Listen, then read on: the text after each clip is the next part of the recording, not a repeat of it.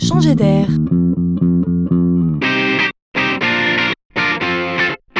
C'est la chronique de Laurent Collen.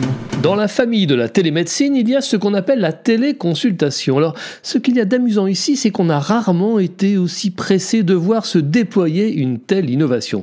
Vite, c'est urgent, aurait-on envie de dire. Pourquoi?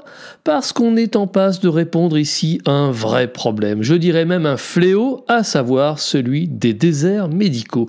La téléconsultation permet à un médecin de réaliser une consultation à distance. Une nouvelle plateforme digitale voit le jour. Elle s'appelle DoctoConsult, réunit déjà plus de 70 médecins et propose tout simplement des visioconsultations. On choisit son médecin et on prend rendez-vous en ligne avec un psychiatre, un pédopsychiatre ou un nutritionniste. Toutes les spécialités ne sont pas encore concernées. On se voit et on se parle via l'ordinateur. Le médecin établit un diagnostic, rédige une ordonnance si nécessaire et adresse une feuille de soins pour le remboursement des actes.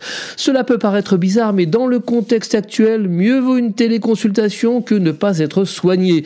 Mais surtout, cette solution rend aussi le suivi du patient bien plus facile. Même en voyage, on peut avoir un rendez-vous avec son médecin. Pour certaines spécialités, la téléconsultation pourrait bien devenir un standard. Ici, on invente la médecine du futur.